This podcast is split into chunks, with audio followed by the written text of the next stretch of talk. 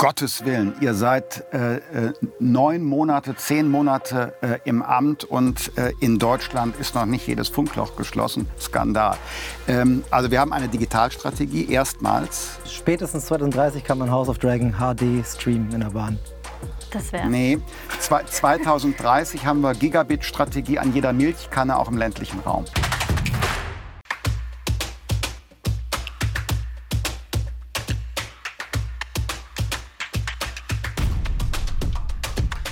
Hallo. Kommen Sie rein. Hi.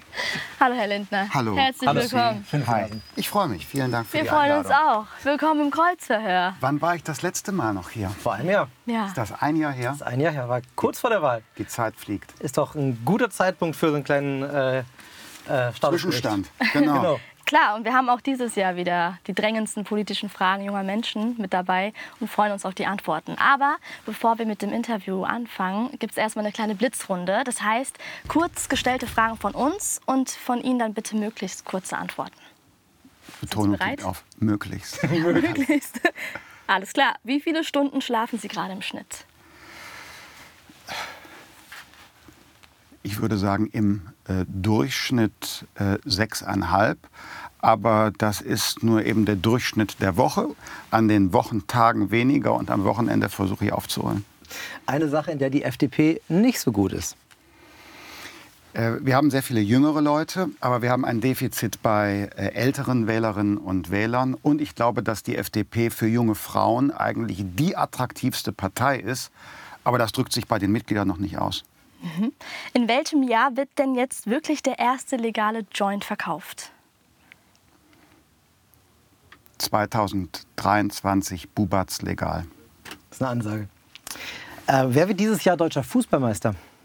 Also ich bin ein, ein äh, Schwarz-Gelber und äh, deshalb äh, bin ich ähm, unverändert äh, ultra-optimistisch äh, für den BVB.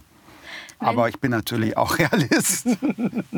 Wenn Sie Influencer wären, für was würden Sie denn so influenzen, Herr Lindner? Äh, für Demokratie, für, äh, sein, für, für die Bereitschaft, seine eigene Meinung auch zu äußern und respektvoll äh, Meinungen und unterschiedliche Perspektiven auszutauschen. Da möchte ich gerne influenzen. Äh, wann kommt das Wählen ab 16 auf Bundesebene? Das ist offen. Dafür muss ja das Grundgesetz geändert werden. In Klammern Zweidrittelmehrheit. CDU, CSU äh, müssen da zustimmen. Und wenn ich es richtig sehe, will die CDU, CSU zwar einen Pflichtdienst für junge Menschen, also ein Jahr Lebenszeit, die der Staat äh, vereinnahmt, man nicht Ausbildung und Beruf machen kann, äh, aber jungen Menschen das Wahlrecht ab 16 zuzugestehen, da ist die Union nicht so weit. Und deshalb müssen wir noch warten. Wenn ich es richtig sehe. Vielleicht hat sich auch alles verändert bei der CDU. Nur eine Antwort, wenn es geht, Herr Lindner.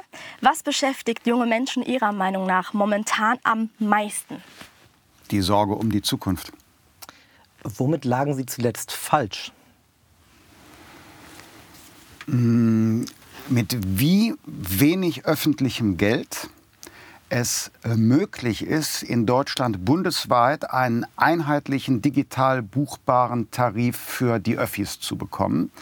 Äh, Das kann jetzt gelingen mit, äh, will euch nicht mit Zahlen langweilen, 1,5 Milliarden Euro. Und damit haben wir den großen Nutzen des 9-Euro-Tickets, nämlich einfache Tarifstruktur, ohne die befürchteten hohen Kosten erreicht. Und äh, äh, da freue ich mich, dass das mit weniger möglich ist als ursprünglich geplant. Herr Lindner, können Sie uns einen Film oder eine Serie empfehlen? Ich kann Ihnen sagen, dass ich im Augenblick äh, schaue Die Ringe der Macht und äh, House of Dragon. Aber ob es eine Empfehlung ist, muss jeder selbst Gefällt entscheiden. Ihnen denn? Ja, äh, gefällt mir beides, weil ich bin äh, sowohl großer äh, Herr der Ringe als auch Game of Thrones. Äh, Thrones Fan und ähm, auch wenn das jetzt nicht die Originalserien sind, sondern äh, äh, Prequels, ähm, äh, hat man trotzdem etwas von der Atmosphäre und, und äh, von dem, dem Gefühl. Also Fantasy-Fan. Äh, Nicht welch- zwingend. Ich, hab, ich schaue auch, auch Science Fiction. ähm, ähm, also äh, den Mandalorianer zum Beispiel habe ich genauso äh, gesehen. Und äh, ich schaue auch, auch ähm, Downton Abbey mit meiner Frau. Das ist eine Ansage. Wobei, das ist natürlich schon länger her. Äh, Welche Interviewfrage können Sie nicht mehr hören? Was ist das Geheimnis Ihres Erfolgs? aber die wird leider sehr selten gestellt. Dann, wir fangen jetzt einfach mal ein bisschen philosophisch an. Ja. Sie haben mal gesagt, Freiheit ist nicht bloß ein Wort, Freiheit ist ein Lebensgefühl. Und unsere Freiheit ist aktuell ja so bedroht wie eine ganze Weile schon nicht mehr. Es gibt die Klimakatastrophe, es gibt die Pandemie, es gibt den Ukraine-Krieg. Und Studien sagen außerdem, dass junge Menschen deshalb immer mehr unter Zukunftsangst leiden. Was ist die wichtigste Antwort, die der Liberalismus darauf geben muss? Den einzelnen Menschen zu stärken. Wir, können, wir wissen nicht, wie die Zukunft sein wird, was der gesellschaftliche Wandel, der, der wirtschaftliche Wandel wegen des Klimaschutzes, was das von uns verlangt, wie sich äh, äh, Medien äh, verändern, weil es sehr ruppig in sozialen Medien äh, zugeht. Äh, Kevin Kühnert, der SPD-Generalsekretär, hat jetzt gerade sein Twitter-Profil deaktiviert. Und ich glaube, die, die erste Antwort darauf ist, den einzelnen Menschen zu stärken. Und das geht durch Bildung, durch ähm, ähm, einen kulturellen Horizont, praktisches Wissen im Alltag und eine auch beruflich verwertbare Qualifikation für möglichst jeden. Da darf die Herkunft aus dem Elternhaus nicht entscheiden über den Platz, den man im Leben einnimmt oder die Qualität äh, der eigenen äh, Bildungsbiografie. Das ist, glaube ich, das Wichtigste, was man tun kann, um Menschen im Wandel zu stärken. Sie haben gerade eben schon das Thema Mobilität angesprochen. Ähm, Im Sommer haben Sie zum Thema 9-Euro-Ticket äh, gesagt, dass ÖPNV-Kapazitäten un, äh, unnötig und übermäßig genutzt werden könnten. Gibt es für einen Liberalen überhaupt sowas? Also günstiger ÖPNV bedeutet doch in erster Linie dann äh, Menschen zu ermächtigen, sich frei nach ihren Wünschen zu bewegen. Gibt es da sowas wie unnötig oder übermäßig? Haben Sie nicht gerade über den äh, Klimawandel gesprochen? Es ist nicht so, dass der Zug einfach fährt und man steigt dann ein, sondern man besetzt eine Kapazität. Und äh, für jede Fahrt mit dem Zug wird CO2 äh, beansprucht, also ausgestoßen. Und ich habe beim Tag der offenen Tür in meinem äh, Ministerium äh, mit den äh, Besucherinnen und Besuchern gesprochen. Da kam ein junger Mann und der sagte, er ist im Sommer für also drei Monate 27 Euro 11.000 Kilometer durch Deutschland gefahren. Das ist nicht kostendeckend. Würde man das das ganze Jahr machen, würde das 14 Milliarden Euro kosten. Geld, das fehlt, um das Bildungssystem besser zu machen. Geld, das fehlt, um in saubere Technologie für den Klimaschutz zu investieren. Geld, das fehlt, um die Schieneninfrastruktur zu modernisieren. Und äh, deshalb finde ich, kann man Freiheit nicht festmachen an flächendeckenden Gratisangeboten. Also so ein bisschen Kompromiss auch. Ich finde kein Kompromiss, sondern dass ich eine klare Haltung habe. Auch äh, die Öffis ähm, müssen einigermaßen kostendeckend funktionieren. Und da gibt es immer eine Subvention von den Steuerzahlerinnen und Steuerzahlern. Das ist klar, sonst können die Menschen sich das nicht leisten. Das ist auch Teil der sogenannten Daseinsvorsorge. Aber es muss ein Bezug da sein. Und ich sage nochmal, auch die Bahn beansprucht natürlich CO2, weil der Strom kommt in Deutschland nicht nur aus Wind und Sonne, sondern auch immer noch aus Kohle, viel zu stark übrigens auch noch aus Gas. Und äh, deshalb müssen wir mit allen Angeboten, auch der Mobilität, wie ich finde, bedacht umgehen. Und eine Erinnerung daran, das zu tun, ist, dass man auch einen gewissen leistbaren Preis äh, erzielt und verlangt. Das 9-Euro-Ticket, Herr Lindner, ist jetzt erstmal vorbei. Dazu wollen wir Ihnen gerne eine Frage von Karim Jamal vorspielen. Es ist nicht vorbei. Aber für 9 Euro ist es vorbei. Für 9, 9 Euro, Euro ist es vorbei. Ja. Wir schauen uns mal an, was Karim Jamal Ihnen gerne eine Frage stellen würde. Hallo Herr Lindner, mein Name ist Karim Jamal, ich wohne in München und ich arbeite als Comedian und Content Creator. Durch meinen Job weiß ich, wie wichtig es ist, flexibel und mobil zu sein. Das 9-Euro-Ticket war für viele Bürger, Bürgerinnen, Jugendlichen und auch sozial benachteiligte Menschen eine riesengroße Erleichterung. Warum ist Ihnen diese Bewegungsfreiheit keine weitere Investition wert? Das Geld fehlt für Bildung, fehlt für klimafreundliche äh, Infrastruktur. Äh, wir haben sehr viele Aufgaben und wir sind jetzt in einer Krise. Sie haben gerade über Zukunftssorgen gesprochen, wegen des Klimawandels. Eine Zukunftssorge ist auch, werde ich selbst einmal einen sicheren Job haben? Wenn ich einmal älter bin, wie sieht dann das System der Rente, der Altersversorgung aus? Und deshalb muss ich sagen, bei den vielen guten Ideen und das, was wünschenswert ist, kann man gar nicht zählen. So viele gute Ideen gibt es. Da muss man Prioritäten setzen. Und ich glaube, wenn es jetzt gelingt, ein ein, eine Lichtung des Tarifdschungels in Deutschland zu erreichen, mit viel äh, Digitalisierung der Tickets, ein Nahverkehrticket für die Öffis deutschlandweit einsetzbar für ähm, einen, einen günstigeren Tarif als, als heute, weil sehr viel mehr Menschen ein Abo äh, dann auch in Anspruch nehmen. Da ist sehr viel erreicht, aber bitte lasst uns realistisch bleiben.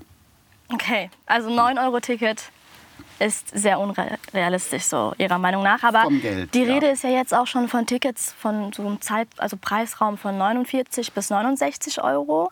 Das ist halt schon ein Riesenunterschied zu einem 9-Euro-Ticket, vor allem auch für Menschen, die jetzt nicht so viel Geld verdienen. Ähm, wäre es dann nicht sinnvoller, dass der Bund da trotzdem zusätzlich Geld investiert, damit Menschen von mehr Mobilität profitieren können, Herr Lindner? Es ist ja eine Aufgabe der Länder. Also äh, für den Regionalverkehr sind die Länder zuständig und äh, der, der äh, Bund wird aus dem Geld der Steuerzahlerinnen und Steuerzahler jetzt einen Zuschuss geben, damit es zu diesen vereinfachten Tarifstrukturen kommt. Aber es bleibt im Kern eine Aufgabe der Länder. Umgekehrt kann man sagen, wenn ein Land wie zum Beispiel Berlin, wo wir jetzt sind, wenn das Land Berlin sagt, uns ist das in einer urbanen Region äh, so viel vom Geld der Steuerzahlerinnen und Steuerzahler wert, dass wir es ermöglichen, müssen die nicht auf mich warten, ähm, sondern die können es aus eigenen äh, Mitteln machen. Das ist ja auch dann ein schöner Vergleich, so eine Art Ideenwettbewerb unter den Ländern, wer setzt für was etwas, etwas ein. Beim Bund sind die Aufgaben heute ja sehr groß. Denken Sie an die äußere Sicherheit, Ukraine, Unterstützung. Äh, wir äh, haben die große Aufgabe Bildung, Forschung, Klimaschutz. Äh, unsere Möglichkeiten stoßen auch irgendwann an Grenzen. Der Tankrabatt, Herr Lindner, den gibt es ja jetzt nicht mehr.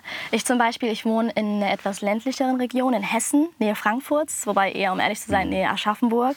Und äh, da kommt ein Bus immer nur einmal die Stunde. Und wenn du den verpasst hast, dann mhm. hast du den einfach verpasst. Dann brauchst du das Auto. Dann brauche ich das Auto. Tankrabatt fällt weg. Wie geht es jetzt weiter? Ja, ich bin dankbar äh, zunächst mal für die Frage, weil in der Frage steckt ja auch noch ein weiteres drin. Äh, auf äh, Öffis äh, setzen kann man stark jetzt äh, in einer großen Stadt. Im ländlichen Raum zahlen die Leute über die Steuer natürlich auch die Unterstützung dann zum Beispiel für ein 9-Euro-Ticket. Und äh, auch da muss man eben aufpassen, dass es fair zugeht. Der Tankrabatt war von mir gedacht, um in diesem Jahr dafür zu sorgen, dass der Staat keinen Gewinn macht wegen der gestiegenen Spritpreise.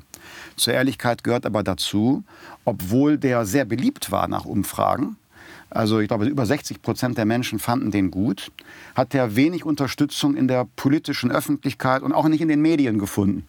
Sondern da wurde immer von Journalistinnen und Journalisten kritisiert und die Menschen fanden es gut, aber es gab dafür keine äh, Unterstützung. Deshalb müssen wir uns jetzt anderes äh, einfallen lassen.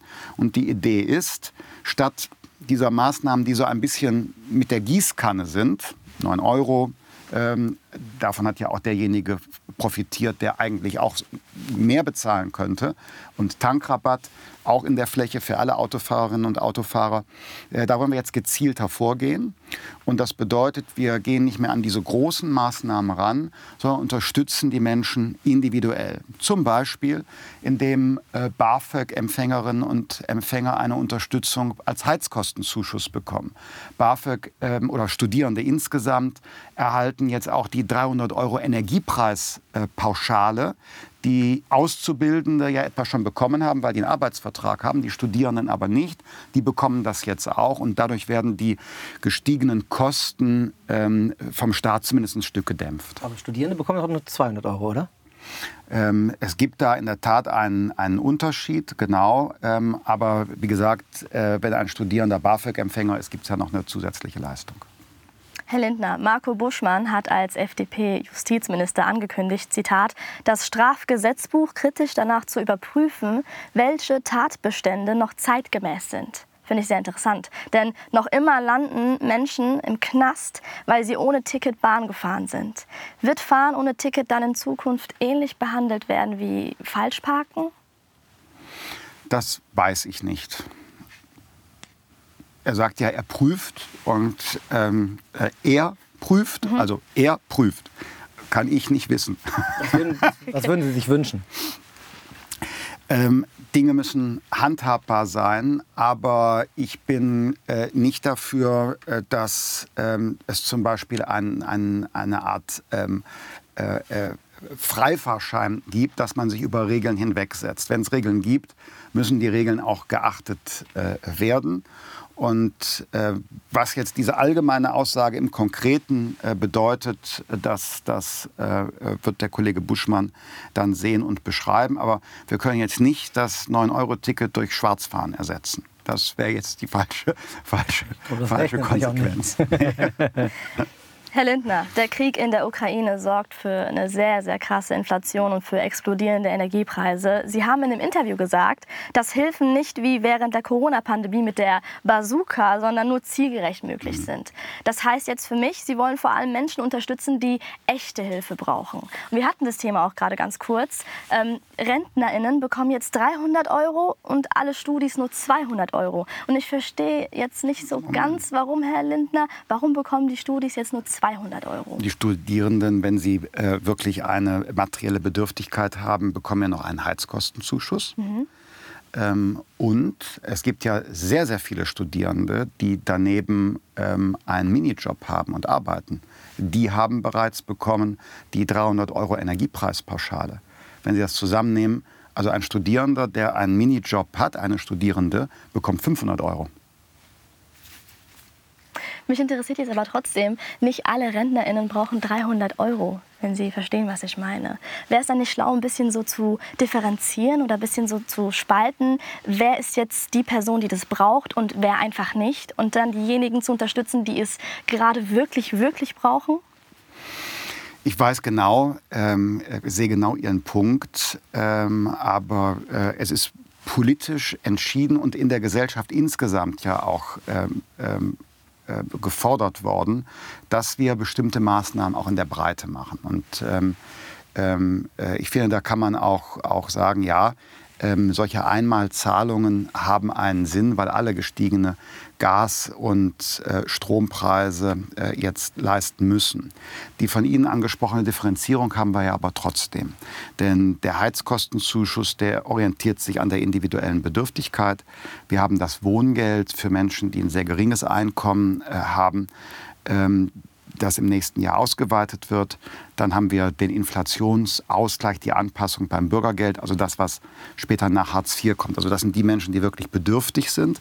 Und daneben gibt es dann Maßnahmen wie die Energiepreispauschale, wo politisch gefordert und entschieden worden ist, dass wir hier auch in der Breite eine Unterstützung leisten, äh, insbesondere weil äh, dem Staat ja auch äh, zusätzliche Mittel zufließen durch die Inflation, zumindest am Anfang. Später hat der Staat auch Kosten.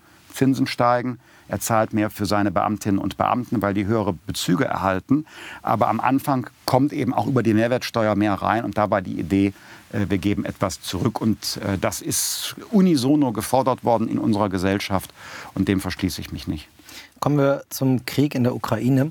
Ähm, eine kurze Antwort. Aber wenn ich noch einen Satz dazu sagen darf, Gerne. ich bin sofort bei Ihrer kurzen Antwort. Wir müssen allerdings auch an die Ursache der jetzt gegenwärtig stark steigenden Preise heran. Das will ich nicht ganz lang ausführen, aber ich meine, wir müssen ähm, jetzt alle Kohlekraftwerke ans Netz bringen. Das reduziert den Preis und sichert die Versorgung. Und ich bekenne mich dazu, ich würde auch eine längere Zeit bis 2024 die drei klimafreundlichen Kernkraftwerke weiter nutzen. Nicht auf Dauer. Ich bin kein Freund der Kernenergie auf Dauer. Bis 2024 würde ich das machen. Sichert Energieversorgung, reduziert den Preis und äh, CO2-Tonnen werden auch eingespart. Klima kommen wir Jetzt mal gleich zu. Genau. Ukraine. Äh, Thema Ukraine. Einfach wirklich eine kurze ja. Antwort. Sollten wir jetzt direkt Kampfpanzer in die Ukraine liefern, wie auch Ihre Kollegin Marie-Agnes Strack-Zimmermann fordert? Wir sind ja spezialisiert auf Artillerie und haben sehr viel im Bereich der Artillerie getan. Ähm, ansonsten bei weiteren Waffensystemen äh, halte ich es für richtig, dass wir uns ganz eng abstimmen mit unseren Verbündeten und das tun, was die machen. Und dass wir all das ermöglichen bis an die Grenze, wo unsere eigene Fähigkeit, unser Land und das Bündnis, unser Bündnis zu verteidigen. Und an diesen Kriterien würde ich die Frage, die Sie gestellt haben, äh, festmachen. Und ähm, ähm, die Abwägung ist dann nicht so leicht die amerikanische Botschaft hat heute quasi getwittert, macht, was ihr könnt. Mhm. Das ist ja quasi ein Signal von einem der wichtigsten Verbündeten. Ich bin äh, allerdings gegenwärtig nicht informiert, ob die USA Kampfpanzer liefern. Westlicher Bauart. Ich meine bislang noch nicht, aber ich bin mir jetzt auch nicht sicher. Mhm. Ähm, also aber ich, ich, ehrlich gesagt schon, tun sie nicht. Und deshalb muss das sehr genau abgestimmt werden. Die äh, Äußerung der Botschafterin habe ich auch wahrgenommen. Und dann wird man sprechen, hat sich da die Einschätzung verändert. Bisher orientieren wir uns ja darauf, dass die Ukraine, wenn es jetzt um Panzer geht, äh, Panzer äh, ehemals sowjetischer Produktion genau. bekommt, der sogenannte Ringtausch, der auch sicherlich äh, noch optimiert werden kann. Und wir liefern modernste Artillerie, von der ich übrigens den Eindruck habe, dass sie bei den jetzigen militärischen Erfolgen der Ukraine auch eine Rolle gespielt hat. Aber ich will Ihnen den politischen Satz sagen. Sie können mich jetzt noch weiter verhören bei der Frage, aber Sie merken, ich bin ja auch in Geheimgremien drin, wo ich öffentlich etwas eingeschränkt bin in dem, was ich sage. Aber ich sage Ihnen einen politischen Satz. Jeden Tag müssen wir prüfen, ob wir noch mehr tun können, um die Ukraine zu unterstützen.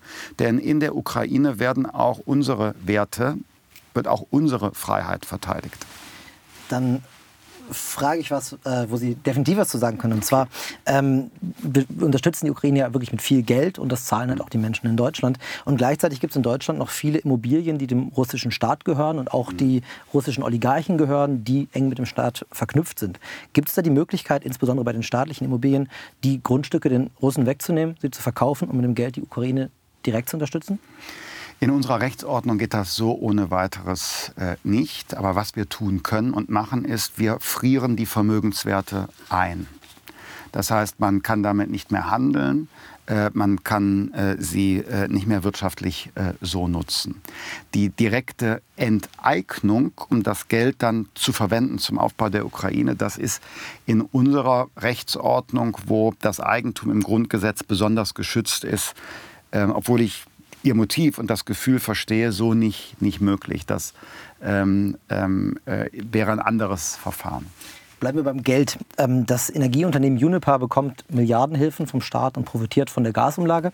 Äh, der Chef von Uniper hat jetzt gerade bei einer Konferenz Winston Churchill zitiert und übersetzt gesagt, Churchill hat gesagt, verpasse nie eine gute Krise. Wir haben definitiv eine gute Krise. Lasst sie uns nicht verpassen. Ist das nicht ein Schlag ins Gesicht aller Menschen, die für den Konzern jetzt die Rechnung zahlen? Mhm. Also äh, dieses Zitat äh, ist es wert, nochmal äh, geprüft zu werden, weil es wirklich ein, ein, eine sehr merkwürdige Anmutung hat. Ähm, äh, ich kannte es jetzt nicht, bin aber überrascht. Äh, was Uniper selbst angeht, will ich nur sagen, wir retten nicht das Unternehmen sondern was wir tun bei Uniper, bei Gazprom Germania, heute heißt das äh, Sefe, ähm, und möglicherweise anderen ist, wir schützen deren Gaskundinnen und Gaskunden. Weil durch den Ausfall von russischen Gaslieferungen äh, müsste dieses Unternehmen sich auf dem Weltmarkt zu hohen Preisen neues Gas besorgen und könnte das zu sehr viel gestiegenen Preisen an die Kunden runter abgeben. Und dann wären einzelne Menschen, einzelne Unternehmen, Stadtwerke massiv wirtschaftlich überfordert. Und das tun wir, da helfen wir. Also es geht nicht um um äh, Manager oder, oder ein privates Unternehmen, sondern es geht um die Kundinnen und Kunden dahinter. Die Angst, die ähm, mein, oder die Befürchtung, das Szenario, das mein Kollege Robert Habeck vor Augen stehen hatte, war äh, die Pleite der Lehman Brothers Bank vor über zehn Jahren, wo dann so Dominosteineffekte entstanden sind. Aber das Zitat ist bemerkenswert. Es ging über den offiziellen Account raus, auch tatsächlich von, von der Konferenz und wurde dann wieder gelöscht. Ähm, also können Sie vielleicht mal nachschauen. Weil wenn das gesagt wurde, dann ist es ja schon ein bisschen bemerkenswert.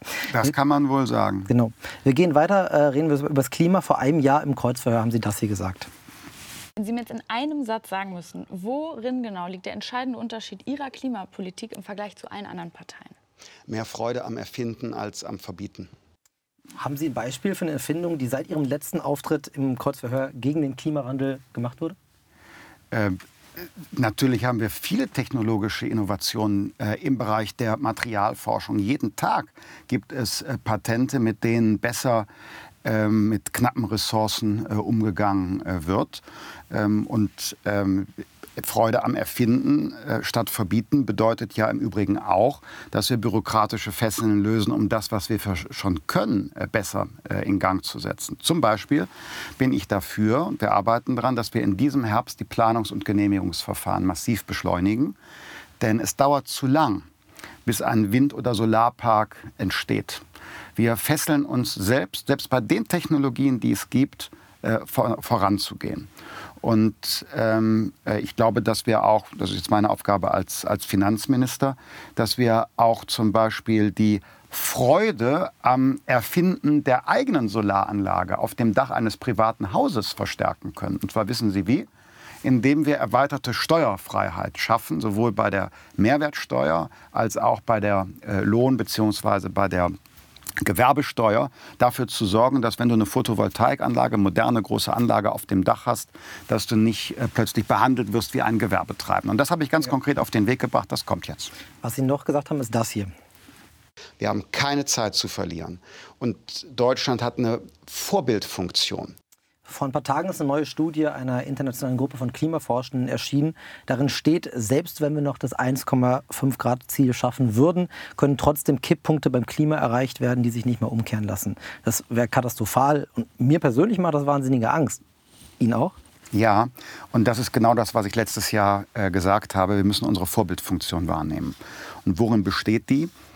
Deutschland ist ein großes, starkes Land, aber bezogen auf äh, die globale Menschheitsherausforderung Klimaschutz ist unser individueller Beitrag relativ klein, unser Impact. Die Volksrepublik China wird bis 2030 jedes Jahr noch mehr Tonnen CO2 ausstoßen. Wir reduzieren, die werden bis 2030 immer noch mehr und dann erst äh, reduzieren. Und worin sehe ich unsere Vorbildfunktion? Wir müssen es schaffen, eben durch Spitzentechnologie, ähm, Wasserstoff-Windparks vor der Küste, die direkt äh, offshore aus erneuerbarer Energie grünen Wasserstoff produzieren, der unsere Industrie dekarbonisiert. Durch solche Spitzentechnologie zeigen, dass wir Freiheit und Wohlstand mit Klimaschutz verbinden und das Know-how, die Produkte, die Anlagen dann in die Welt exportieren. Da sehe ich unseren großen Hebel, um äh, unseren Beitrag zu leisten, dass die Menschheit diese Herausforderung besteht wir haben aber noch einen anderen Beitrag. Und zwar ähm, vor kurzem hat der Klimaexpertenrat der äh, Regierung, dem FGP, FDP geführten Verkehrsministerium, ein ziemlich vernichtendes Zeugnis ausgestellt. Das würde durch das Sofortprogramm nur ein Bruchteil von CO2 eingespart, das man eigentlich einsparen müsste. Und das ist eine ziemliche Ansage. Die Pläne zur Emissionsminderung seien, Zitat, schon im Ansatz ohne hinreichenden Anspruch. Das heißt, die Anforderungen des Klimaschutzgesetzes werden dadurch nicht erfüllt. Wie kann sowas passieren? Wir werden erstens das Klimaschutzgesetz verändern. Das ist eine Verabredung der äh, Koalition, weil wir wollen in Deutschland stärker insgesamt unsere CO2-Bilanz betrachten. Und in bestimmten Sektoren gelingt es schneller, CO2 einzusparen. Also äh, beispielsweise in der Energieversorgung gelingt es möglicherweise schneller CO2 einzusparen als zum Beispiel im Verkehrsbereich, wo Millionen Fahrzeuge ja auf der Straße sind, die noch einen vielleicht nicht modernen Verbrennungsmotor haben. Und das Zweite ist, ja, wir müssen äh, gerade im äh, Bereich der äh, Mobilität zu einer Erneuerung äh, kommen. Aus dem Grund investieren wir ja massiv in die Ladesäuleninfrastruktur bei den Elektrofahrzeugen und investieren sehr viel in ein modernes äh, Schienennetz. Siehe das, worüber wir eben gesprochen haben. Wir investieren ins Schienennetz, machen auch eine vereinfachte Tarifstruktur in der Hoffnung, dass mehr Menschen dann auch äh, den öffentlichen Nah- und Fernverkehr nutzen. Sie haben aber trotzdem im äh, Koalitionsvertrag stehen, ähm, dass alle Sektoren einen Beitrag leisten genau, werden müssen. So genau, und das Sofortprogramm von Volker Wissing würde bis 2030 nur 14 Millionen äh, Tonnen CO2 einsparen. Das fehlt, da fehlen 261 Millionen Tonnen. Das ist eine, eine große Zahl. Und wenn, wenn der Verkehrssektor sein Soll untererfüllt, muss ja ein anderer sein Soll übererfüllen. Kann das in der Dimension passieren in einem anderen Sektor? Also wir müssen insgesamt uns der Herausforderung äh, stellen. Allerdings ähm, äh, sind im Verkehrsbereich die äh, Ziele äußerst ambitioniert. Zugleich ist aber auch genau zu schauen bei dieser Studie und beim Klimasofortprogramm, wie die einzelnen Maßnahmen genau bewertet sind, äh, welcher Einsparbeitrag von diesem Expertenrat tatsächlich welcher Maßnahme äh, gemessen wird. Und da sind wir noch in der Beratung. Ich habe an mancher Zahl, die äh, in diesem Bericht ist, äh, noch ein Fragezeichen anzumelden. Bei bestimmten Maßnahmen, die ich aus dem Bundeshaushalt finanziere, scheint mir, dass der Einsparbeitrag sehr hoch ähm, gemessen wird, worüber ich mich freue, und bei anderen sehr niedrig. Und deshalb würde ich sagen, da warten wir den Beratungsprozess innerhalb der Bundesregierung mal ab. Äh, das verdient mehr Aufmerksamkeit als äh, einfach nur äh, über einen kurzen Austausch in der Öffentlichkeit. Herr Lindner, ich muss ganz kurz dazwischen grätschen. Also wir brauchen ganz kurze, knappere Antworten von Ihnen. Entschuldigung. Aber bei so komplizierten Fragen, wenn es ums Überleben, verstehe, wenn's ums Überleben der Menschheit verstehe, geht, bitte kurz antworten. Das fällt schwer. Glaube, Herr Lindner. Das die nächste Frage. Okay. Entschuldigung, Herr ja. Lindner. Herr Lindner, ähm, Volker Wissing ist ja auch für die Digitalisierung zuständig. In Deutschland gibt es aber so viele Funklöcher, das ist der Wahnsinn. Also wenn ich im ICE sitze, das ist einfach nur problematisch. Äh, in manchen Regionen ist es echt Glückssache, ähm, wo man da irgendwie Netz hat, wo auch nicht. Also ist immer so ein, so ein Katz-und-Maus-Spiel ja. manchmal. Besonders halt, wie gesagt, im Zug oder wenn man halt wichtige Angelegenheiten hat, man kann nicht arbeiten, etc. pp. Was haben Sie bereits getan, damit diese Löcher gestopft werden?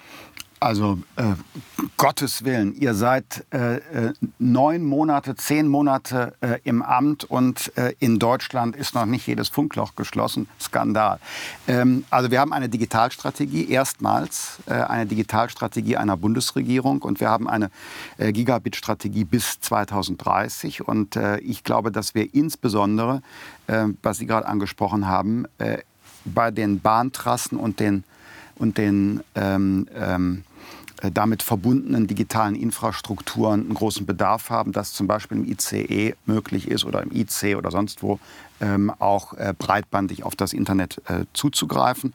Das ist eine Aufgabe auch äh, der Telekom und der Deutschen Bahn, das zu ermöglichen. Ansonsten wird es noch äh, dauern. Ähm, also es, wird, es muss eben gebaut äh, werden. Das wird noch dauern, bis man die Auswirkungen dieser Digital- und Gigabit-Strategie tatsächlich in der Fläche spüren wird. Äh, ich denke, wenn wir uns vor der nächsten Bundestagswahl wiedersehen, äh, dann haben wir hoffentlich schon was weiter äh, zu berichten. Spätestens 2030 kann man House of Dragon HD streamen in der Bahn. Das wäre. Nee, 2030 haben wir Gigabit-Strategie an jeder Milchkanne, auch im ländlichen Raum. Das ist eine Ansage. Ja, weil äh, das ist ja die große Herausforderung. Ne? Hier in Berlin-Mitte, da rentiert sich die Infrastruktur, weil so viele Leute und Firmen das kaufen. Und, aber wenn du quasi da nur einen, ich sage mal, einen, einen Almbauernhof hast, etwas, etwas jetzt übertrieben, äh, dahin die Gigabit-Leitung zu legen, das rentiert sich nicht so schnell. Da braucht man dann auch eben eine öffentliche Förderung gegebenenfalls. Herr Lindner, wir sind schon am Schluss angekommen. Ich hoffe, bei Ihnen ist alles okay. Bei mir ist alles okay. Das freut uns. Jetzt haben Sie noch 30 Sekunden Zeit, um hier in diese Kamera hinter mir den jungen Menschen da draußen zu sagen, worauf sie sich freuen können, trotz allem, was gerade abgeht an Krisen etc. pp. Dank Ihrer politischen Vision. Und das bitte jetzt. Ich glaube, dass wir in herausfordernden Zeiten sind. Das merkt ja jeder. Es wird äh, teurer. Wir haben Krieg in Europa. Der Klimawandel bedroht uns. Und ich weiß, viele haben äh, die Sorge, dass das so schicksalhafte Dinge sind, die über uns hereinbrechen, wo wir zum Objekt gemacht werden. Aber das ist nicht so. Jeder, jede kann einen Unterschied machen. Wir alle gemeinsam können einen Unterschied machen. Ich glaube, wir lernen, dass Frieden, Freiheit, Wohlstand und eine intakte Umwelt nichts sind, was geschenkt wird von unseren Eltern oder Großeltern Großeltern, sondern dass man dafür aktiv arbeiten muss. Und das ist das meine Botschaft. Wir können aus dieser schwierigen Situation, äh, können wir tatsächlich etwas Positives machen, wenn wir jetzt die richtigen Schlussfolgerungen ziehen, wenn jeder sich einbringt, wenn wir wieder Erfinder- und Unternehmergeist und die Bereitschaft zur Veränderung mobilisieren. Die Regierung jedenfalls hat das im Vertrauen auf, auf euch und eure Kreativität. Vielen lieben Dank für Ihre Zeit. Danke. Ich danke Ihnen für die Einladung.